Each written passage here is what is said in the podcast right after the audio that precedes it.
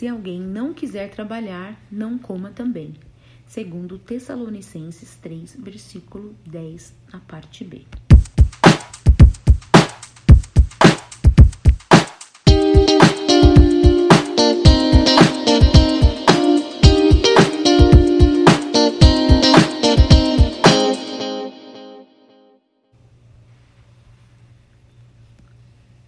Separei esse assunto, pois hoje no Brasil temos um alto índice de desemprego, mas esse status não nos torna incapazes é, de trabalhar. Né? Hoje há muitas pessoas autônomas que buscam aí suas atividades e até falando fora do nível de vínculo empregatício com empresa, com CLT, carteira assinada, que a gente chama aqui no Brasil Fora isso também, o trabalho ele é algo que se descreve por atividades que vão gerar um resultado para sua vida. E é esse o alerta. Muitas vezes existem momentos na vida que nós possamos assim passar, principalmente adolescente, juventude, quando se tem tudo, que os pais, né, o pai, a mãe, a avó, a tia, o tio, o padrinho, sempre está abençoando, sempre está cuidando, está ali mantendo em tudo, que se não tomarmos cuidado, podemos cair nesse pensamento né, de não, que, não querer trabalhar. Não querer trabalhar. Simplesmente é, ficar ali, às custas, né? Comer às custas é, de, é, do pai, da mãe, da avó, da família, do tio. Sabemos que todos, tudo tem o seu tempo determinado né, na vida. Mas é, o trabalho é toda atividade que gera um resultado, um resultado positivo, um resultado que né, pode ali é, ser agradável, que representa um bom trabalho, né? Foi feito um bom trabalho, seja dentro de casa, com a família, no acompanhamento aí, no caso de quem é do lar, né?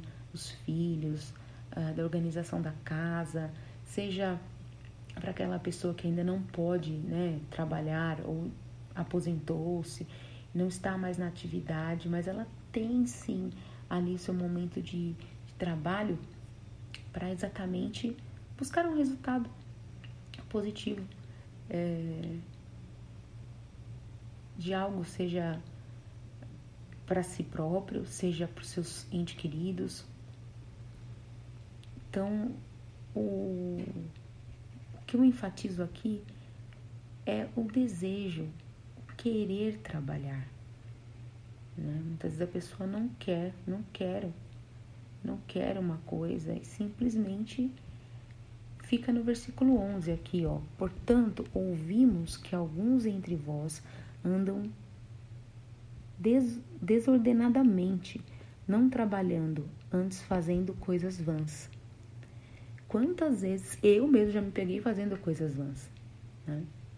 Sendo que Deus nos chamou para trabalharmos, para estarmos em atividade para o reino de Deus. Em prol também da nossa, nossa família, dos nossos amigos, do nosso bem-estar, né?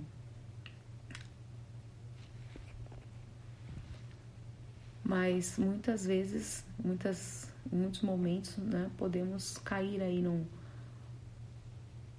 num, numa tristeza, num momento de não querer essas coisas, só ficarem coisas vãs. E sozinhos nós não conseguimos sair dessa situação, mas queremos que Deus é poderoso para mover as nossas vidas. O verso 12 diz: A esses tais, porém, mandamos e exortamos por nosso Senhor Jesus Cristo, que trabalhando com sossego comam o seu próprio pão. E vós, irmãos, não vos canseis de fazer o bem. E uma das declarações de Jesus, quando ele comunica a todos que é filho de Deus e igual a Deus, igual ao Pai, lá em João 5, no verso 17, está escrito assim: Jesus lhe, lhes respondeu: Meu pai trabalha até agora e eu trabalho também. Claro que aqui era relacionado a uma, ao trabalho do sábado, mas sabemos da importância do descanso, mas ele deixou claro que o pai trabalha e ele também. Então, hoje o pai tem nos chamados para trabalhar.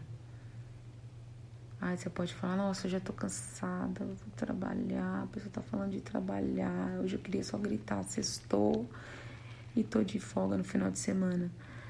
Vamos dizer assim, né? Mas Deus chama para trabalhar, para fazer o bem, sempre.